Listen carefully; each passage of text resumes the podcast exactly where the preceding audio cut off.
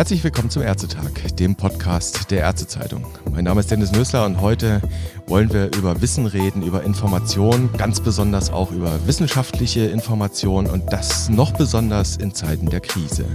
Denn dazu haben sich jetzt Wissenschaftler zu Wort gemeldet und einen Zustand in Deutschland kritisiert. Und eine dieser Wissenschaftlerinnen ist Dr. Sief Waffenschmidt. Sie ist Mitglied im deutschen Netzwerk Evidenzbasierte Medizin, dort in der AG Wissensmanagement und sie leitet beim IQWIC in Köln die Abteilung Informationsmanagement. Und Frau Waffenschmidt ist mir jetzt telefonisch zugeschaltet. Ich grüße Sie. Hallo. Hallo, Frau Waffenschmidt. Sie haben mit zwei Kolleginnen eben aus dieser AG Wissensmanagement im deutschen Netzwerk Evidenzbasierte Medizin in der vergangenen Woche eine Stellungnahme veröffentlicht mit dem Titel Covid-19 verschärft die prekäre Informationsversorgung im Gesundheitswesen. Und dort haben Sie gesagt, dass besonders in Deutschland der Zugang zu medizinischem Wissen im Vergleich zu anderen Ländern ungleich schwieriger ist. Und der wurde in dieser Corona-Krise, als Bibliotheken schließen mussten, nochmal prekarisiert, mehr prekarisiert. Frau Waffenschmidt, vielleicht können Sie unseren Hörern kurz erklären, was da genau passiert ist, was der Hintergrund Ihrer Stellungnahme ist. Ja, es ist so, dass wir beispielsweise hier im IQWIC, wir bestellen unheimlich viel Literatur, weil wir erstellen sogenannte systematische Übersichten und für diese systematische Übersichten müssen wir eben die ganze Literatur zu einem Thema sichten. Das tun wir, indem wir systematische Recherchen durchführen. Die haben manchmal drei, vier, fünf, vielleicht auch 10.000 Treffer. Dann werden die von Wissenschaftlern hier durchgesehen und ungefähr 10 Prozent von diesen Treffern, die die sich angeguckt haben, werden dann so nennt man das im Volltext bestellt. Das heißt, wir schauen in den Zeitschriftenartikeln, wird genau dieser Volltext bestellt und dann wird dieser hier gesichtet. Das heißt also, wenn man eine Recherche hat, wo 5000 Treffer gegeben hat, das sind ungefähr 10 Prozent, die wir bestellen, das sind also 500 Volltexte, die wir hier bestellen. Es ist so, dass ein Großteil natürlich äh, mittlerweile auch frei verfügbar ist. Das heißt, wir müssen den nicht kaufen, aber der Rest, den muss halt eben hier gekauft werden. Und äh, wir versuchen natürlich erstmal alle Volltexte, die frei zur Verfügung stehen, die eben zu beschaffen. Und ein Weg, wie wir diese Volltexte beschaffen, ist, dass wir in die Bibliotheken gehen. Physisch. Wir schicken also Mitarbeiter hier in die Bibliothek rein, da setzen sie sich dort an einen Rechner und laden dann dort Volltexte runter, die dann über diese Bibliothek verfügbar sind. Und das mag sich jetzt irgendwie verrückt anhören, weil eigentlich, das sind ja digital verfügbare Volltexte. Warum sich jemand in die Bibliothek reinsetzt und dann etwas runterlädt und dann quasi mit diesen runtergeladenen Dingen hier wieder ins IQWIC stiefelt. Das ist aber diesem verrückten Situation geschuldet, dass uns nur erlaubt ist, quasi in der Bibliothek selbst diese Volltexte runterzuladen. Man könnte die natürlich ganz leicht auch über jeden Laptop über jeden Computer eben runterladen. Das ist aber wegen des Urheberrechts nicht erlaubt. Deswegen müssen wir physisch in die Bibliothek rein und das geht halt eben jetzt nicht mehr. Mhm. Und das heißt, wir müssen den Großteil dieser Volltexte eben kaufen. Mhm. Wir kennen es ja aus Universitätsbibliotheken. Da ist es ja, wenn ich Studierender bin oder wissenschaftlicher Mitarbeiter, dann habe ich quasi meinen mein, mein Zugang und kann da über den Uni-Proxy quasi von überall auf der Welt so, so tun, als säße ich in der Bibliothek und kann dann eben auch an die abonnierten Zeitschriften kommen. Wieso funktioniert das bei Ihnen nicht? Was ist da das Problem?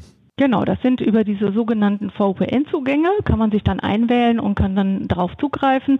Wir sind aber, wir sind eine wissenschaftliche Institution, die keiner Universität angehören. Wir sind unabhängig und deswegen ist es uns nicht erlaubt, so einen VPN-Zugang zu haben.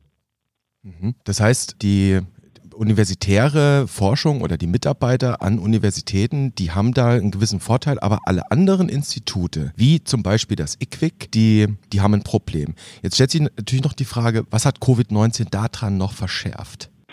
Ja, wie ich das eben kurz erläutert habe, dass die Bibliotheken, die öffentlichen Bibliotheken oder auch die wissenschaftlichen Bibliotheken sind im Moment geschlossen. Wir können also nicht in die Bibliothek rein und deswegen können wir nicht auf die Volltexte zugreifen. Wir haben mal eine Zeit lang gewartet, das fing also so im März an, dann haben wir eine Zeit lang gewartet und haben gedacht, naja, vielleicht ändert sich ja noch ein bisschen was. Dann hieß es immer, naja, es könnte sein, dass sie sich Bibliotheken wieder öffnen. Das ist aber nicht passiert. Teilweise habe ich jetzt gehört, gibt es Bibliotheken, die auch wieder aufgemacht haben, aber zumeist ist es jetzt nur der Fall, dass man beispielsweise Bücher ausleihen kann und Bücher wieder zurückbringen kann. Aber diese Lesesäle sind halt nicht geöffnet. Mhm. Und deswegen besteht das Problem halt immer noch und es sieht im Moment ehrlich gesagt auch nicht danach aus, dass sich das so schnell ändern wird. Mhm. Dann schauen wir mal nach vorne. Sie haben diese Stellungnahme ja nicht ausschließlich als Problembeschreibung veröffentlicht. Sie haben da ja auch Forderungen und letztlich muss es aus Ihrer Sicht da ja offenkundig eine Lösung geben, wie eben nicht universitäre Forschung in solchen Zeiten oder auch ganz grundsätzlich weiterlaufen kann. Was müsste sich denn ändern? Wie könnte das denn anders gestaltet sein? Also einmal ist natürlich, hat jetzt diese ganze Pandemie hat das Ganze jetzt nur verschärft. Das Problem besteht ja schon die ganze Zeit. Es ist ja schon, also rein technisch gesehen, ist es ja völlig verrückt, dass man in eine Bibliothek reingehen muss und nur dort etwas runterladen kann. Das ist ja schon total verrückt und dem haben wir uns natürlich gebeugt und aber dieser Umstand an sich ist natürlich schon nicht hinzunehmen. Und deswegen hat sich das jetzt nur verschärft. Was wir uns natürlich wünschen würden, dass wir in dieser Nutzergruppe mit drin sind, die eben auch über VPN Zugriff haben auf die ganzen Angebote der Bibliotheken. Das ist das eine.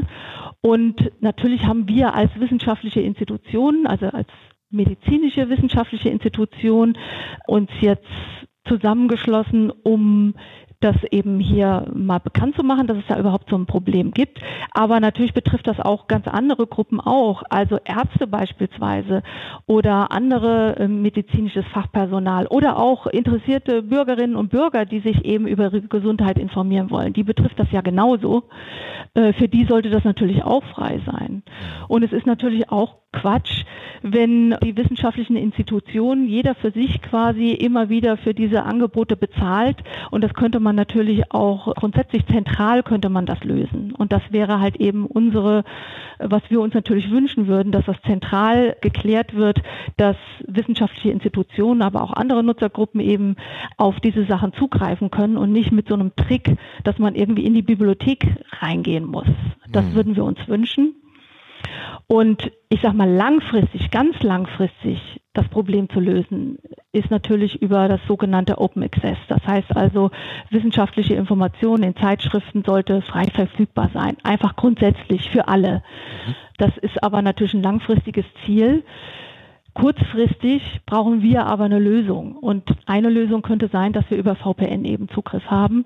Was ich mir auch wünschen würde, wäre, dass man, äh, sage ich mal, beispielsweise über ein zentrales äh, wissenschaftliche Stelle sowas lösen könnte, die eben sowas organisieren könnte, dass wir Zugriff haben auf wissenschaftliche Literatur. Aber das wären jetzt, ich sag mal, äh, Wünsche, Visionen, ja, an denen ich arbeite. Es gibt da ja die entsprechende Zentralbibliothek Medizin, die sich da ja anböte, vermutlich. Was Sie auch, anges ja. was Sie auch angesprochen haben, das fand ich ganz interessant, das betrifft dann eben am Ende nicht nur die medizinisch-wissenschaftlichen, nicht-universitären Institutionen, sondern auch den Einzelnen und die Einzelne. Bleiben wir mal bei den Medizinern. Wenn ich an der Uniklinik tätig bin, ist das alles gut. Dann habe ich über mein Proxy meinen Zugang, komme in der Regel an die Literatur. Wenn ich schon an einem kleinen Kreiskrankenhaus arbeite, wird es schon schwierig. Wenn ich jetzt aber eine Ärztin bin oder ein Arzt in einer kleinen Praxis, habe ich gar keinen Zugang. Frau Waffenschmidt, schauen wir mal ein bisschen, Sie haben es schon angedeutet, in die lange Zukunft, vielleicht in die mittelfristige und die kurze Zukunft. Und dann kommen wir auch gleich zu Open Access zurück. Es gibt ja diesen Streit, darf man es durchaus nennen, zwischen Verlegern in den Verhandlungen mit den Hochschulen in Deutschland. Da war das ja auch jahrelang so, dass jede Unibibliothek einen einzelnen Vertrag abgeschlossen hat. Und das wurde immer teurer für die Bibliotheken und dann haben die sich zu dem Deal-Konsortium zusammengeschlossen und haben gesagt, nein, wir verhandeln künftig für alle Unibibliotheken universitären Einrichtungen eine nationale Lizenz, das ist diese Deal-Lizenz, und dann sind alle angeschlossen. Wäre es nicht denkbar, es gibt das mittlerweile mit zwei Verlagen unterschrieben, wäre das nicht denkbar, dass man so ein, so ein Deal-Konsortium einfach größer fasst und sagt, packen wir doch da noch diese Institute mit rein und machen wir das Deal-Konsortium vielleicht größer? Ja, wunderbar, bin ich sofort dafür. Mhm ist, wäre genau die Lösung. Und es zeigt ja auch in anderen Ländern, dass sowas möglich ist. Also beispielsweise in Norwegen gibt es Nationallizenzen, wo einfach für alle Menschen in Norwegen das frei ist. Und das könnte es ja in Deutschland auch geben. Bei den Gebühren, die jetzt das Deal-Konsortium bezahlt, das läuft über die Max-Planck-Gesellschaft, zumindest administrativ, ist es so, dass am Ende ja die Kultusminister ihre Budgets dafür zu Teilen bereitstellen. Das wird dann agglomeriert und dann wird eben diese universitäre Nationallizenz bezahlt an die Verlage. Wenn man jetzt natürlich hergeht und sagt, da müssten jetzt idealerweise auch noch andere von Nutznießer sein, also eine echte Nationallizenz, ja, wo dann vielleicht auch Ärzte, vielleicht sogar auch privat Privatperson Zugriff hätten, dann sind wir auf einmal auf einer gesamtgesellschaftlichen Ebene. Frau Waffenschmidt, müsste es dann nicht auch ein politisches Thema sein, dass man sagt, wir müssten das politisch am Ende verhandeln und nicht nur den Universitäten überlassen? Äh, Sie sprechen mir voll und ganz aus dem Herzen. Okay, ich, ist, ich, wollte Ihnen das äh, jetzt nicht vorwegnehmen. Ich, nein, nein, das ist einfach genau, Sie haben das äh, genau richtig ausgedrückt. Also das ist eine gesamtgesellschaftliche Anstrengung aus meiner Sicht, ist, ist ein strukturelles Problem, was grundsätzlich gelöst werden muss. Ich meine, es ist halt auch leider, muss man dann halt eben auch sagen, es ist ja nicht, das ist dann nicht nur ein deutsches Problem, sondern das ist natürlich ein Problem, was die ganze Welt hat, dass man quasi sich von den Verlagen die Preise diktieren lässt und auch irgendwie das Vorgehen. Aber also wenn Deal da helfen könnte oder das Deal hilft ja auch damit, aber wenn man das quasi dann auch gesamtgesellschaftlich und nicht nur für Institutionen umsetzen könnte, das wäre ein Traum. Hm. Sie haben angesprochen das große Stichwort Open Access. Also genau dieses Open Access Modell ist ja ein Teil, wenn ich das richtig sehe, auch von Deal. Halten Sie das für einen richtigen Weg? Oder anders gefragt, genügt das? Also so, ich bin jetzt keine Expertin, was Deal und Open Access angeht. Das äh, kann ich schon mal vorwegnehmen. Äh, so wie ich das verstanden habe, würden ja die einzelnen Institutionen im Grunde genauso viel zahlen, wie sie auch vorher gezahlt haben und würden aber bestimmte Angebote frei bekommen von den Verlagen. Also im Moment ist das, glaube ich, Wiley und Springer. Das ist natürlich schön, aber das ich sag mal, ist jetzt noch keine Ersparnis für irgendjemanden. Und ich finde, das ganze System ist falsch. Mhm. Ähm, und das sind jetzt nur so Möglichkeiten, um mit dem System irgendwie umzugehen. Wahrscheinlich langfristig, also um dieses Problem zu lösen, geht es wahrscheinlich auch gar nicht anders. Aber ich sag mal, das, das eigentliche Problem an dem Ganzen, nämlich dass Verlage quasi Geld für etwas verlangen, wo sie ja jetzt mal ganz böse gesagt gar nicht die Arbeit dazu tun, das kann es einfach nicht geben. Und das, sage ich mal, muss ja aufgebrochen werden. Also was ich, was ich damit meine ist, beispielsweise ich schreibe eine Publikation, das ist quasi meine Arbeit, die reiche ich ein in einer Zeitschrift, dann organisiert, das ist dann die eigentliche Aufgabe des Verlages, die organisiert dann ein Peer Review und diese Peer Reviews sind dann quasi wiederum andere Wissenschaftler, die dann sich meine Publikation angucken und dann Vorschläge machen oder überprüfen, ob alles richtig ist und Vorschläge machen, was anders gemacht werden soll.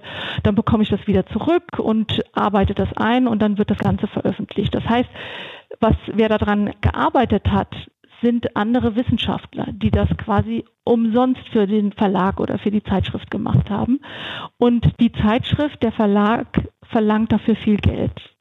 Das ist halt schon an sich ein System, was einfach schwer verständlich ist. Äh, und ist im Grunde ein, ein Geschäftsmodell, wo man sagt, irgendwie, ja, irre. Man hat keine Arbeit und verkauft das Ganze mit Wahnsinnsgewinnspannen, da hat sich jemand was ganz Tolles ausgedacht. Und das System muss halt irgendwie aufgebrochen werden. Ob Deal da die Möglichkeit ist oder wie diese Dealverhandlungen das Ganze aufzubrechen, da sehe ich mir außerstande, da irgendwie mir eine Meinung zu, oder da kann ich mir keine Meinung zu bilden. Ich entnehme Ihren letzten Ausführungen so eine Art Utopie, wenn Sie mir erlauben, das zusammenzufassen, die Utopie publizieren kostenlos und lesen kostenlos. Ja. Mhm. Klar. Also ich meine, wenn ich als Wissenschaftlerin hier eine äh, Publikation veröffentliche, das sollen natürlich alle lesen können. Ich verdiene ja auch, das muss man sich ja überlegen, wenn, wenn, wenn ich sagen würde, okay, ich schreibe jetzt eine Publikation, eine wissenschaftliche und verdiene dadurch, jedes Mal, wenn jemand das liest, verdiene ich jetzt hier irgendwie äh, ein Euro okay, das wäre eine andere Sache, aber ich verdiene da ja nichts dran. Also ist es mir auch daran gelegen, dass das medizinische Wissen eben auch verteilt wird. Deswegen gibt es ja auch diese Zeitschriften. andere Möglichkeit, gerade auch in dieser Corona-Epidemie, sehr viel breiter bekannt geworden als vorher. Das sind Preprint-Server. Kann ich als Wissenschaftler einfach mal eine Arbeit einstellen und dann findet sich dort quasi eine Art Review, wenn man so will. Also man kann dann die Arbeit, die unbegutachtet reingeht und publiziert wird, dann auch begutachten, kann Kommentare dazu abliefern. Das bekomme ich als Autor dann zurück, kann meine Arbeit nochmal überarbeiten, eine neue Version hochladen und das wirklich kostenfrei. Also da fließt kein Geld. Hm, halten Sie solche, ich nenne sie mal, ja, Crowd-Lösungen, halten Sie das vielleicht für einen Weg, der in die Zukunft weisen könnte? Das ist ein sehr gutes Thema. Ich bin mir nicht ganz sicher. Also wir haben jetzt auch hier ein paar Erfahrungen gesammelt in den letzten Wochen, indem wir auch selber hier für Projekte zu dem Thema Preprint-Server durchsucht haben. Jetzt mal unabhängig davon, dass man die irgendwie schlecht durchsuchen kann und schlecht runterladen kann und, und, und, ist es natürlich so ein zweischneidiges Schwert. Auf der einen Seite ist es natürlich gut, dass Forschungsdaten so schnell wie möglich verfügbar gemacht werden, sodass wir beispielsweise darauf zugreifen können, die Studien zusammenfassen können und dann halt eben auch Politik beispielsweise informieren können darüber. Auf der anderen Seite ist es natürlich auch so, dass man natürlich nichts über die Qualität dieser Studien sagen kann. Also stimmen da alle Daten? Was verändert sich da noch? Das ist natürlich dann halt eben auch schwieriger. Will man sofort alle Daten zur Verfügung haben oder will man richtige Daten zur Verfügung haben? Das mhm. ist schwierig. Das heißt, wenn man so, so ein Crowdsourcing-Projekt, nenne ich es mal, wie eben Preprint-Server zu Ende denkt, müsste man da hinkommen, dort irgendein strukturierteres Review einzuführen, ein verlässlicheres Begutachtungssystem. Ja, der Punkt ist ja, dass die auf diesen Preprint-Servern wird dann eben ein Manuskript hochgeladen, wo noch kein Peer-Review stattgefunden hat.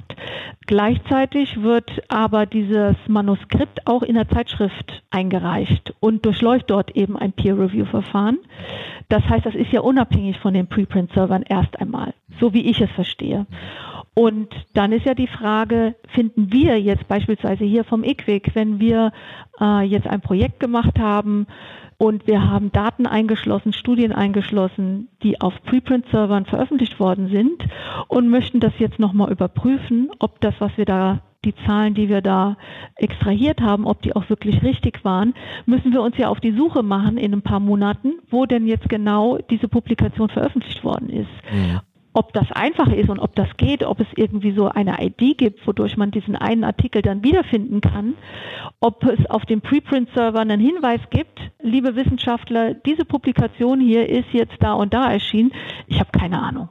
Die gerät dann wahrscheinlich auch ganz schnell mal in Vergessenheit, die Preprint-Publikation, und dann wird sie eben nicht mehr verlinkt auf die neue begutachtete Version. Und Frau Waffenschmidt, das Peer-Review-Verfahren auch nicht der heilige Gral am Ende sein können. Das hat uns ja jüngst erst in dieser Corona Zeit das Beispiel mit dieser Autorengruppe gelehrt, die mit Daten von dieser ominösen Firma Searchisphere gearbeitet hat, wo dann am Ende zwei nicht ganz irrelevante Studien aus wirklich hochrangigen Journals zurückgezogen werden mussten. Ja, ja, dass man da vorsichtig sein muss, je nachdem ist natürlich klar. Es gibt ja auch genauso sogenannte Predatory Journals. Das heißt also, Journals, die im Grunde gar kein Peer-Review-Verfahren machen, sondern einfach nur Geld verdienen wollen, schnell, und wo man dann als Wissenschaftler quasi sich einkauft und eine gewisse Summe zahlt und dann wird es sofort veröffentlicht, die erkennt man ja auch nicht auf den ersten Blick, sondern mhm. erst nur auf den zweiten oder dritten, dass einem das irgendwie komisch vorkommt. Sowas gibt es auch, ja. Gott sei Dank. Aber deswegen gibt es beispielsweise solche Informationsspezialisten wie mich, damit man sowas erkennen kann und dass man da irgendwie mit besser umgehen kann. Aber es ist ein absolut spannendes Thema. Ein absolut spannendes Thema, sagen Sie, auch ein kompliziertes Thema, ein nicht einfaches Thema, ein Thema, wo es einiges an Redebedarf gibt, das in jedem Fall. Und ein Thema, das an Brisanz gewonnen hat in dieser Corona-Zeit. Ich fand es sehr interessant. Ich habe das Gefühl, wir haben das Thema gestreift und vielleicht ergibt sich die Gelegenheit, das Thema nochmal zu vertiefen an der einen oder anderen Stelle, Frau Waffenschmidt. Ja, ich fand das toll. Also ich, unser eigentliches Thema, nämlich wir hätten jetzt gerne Zugriff auf die Bibliotheken, haben wir ganz am Anfang mal besprochen gesprochen und sind jetzt irgendwie, ich weiß nicht, von Open Access zu Preprint-Servern haben wir irgendwie die ganze Welt des Informationsmanagements mal gestreift. Ich fand das auch toll. Dann bedanke ich mich dafür. Vielen Dank. Ja, ich auch.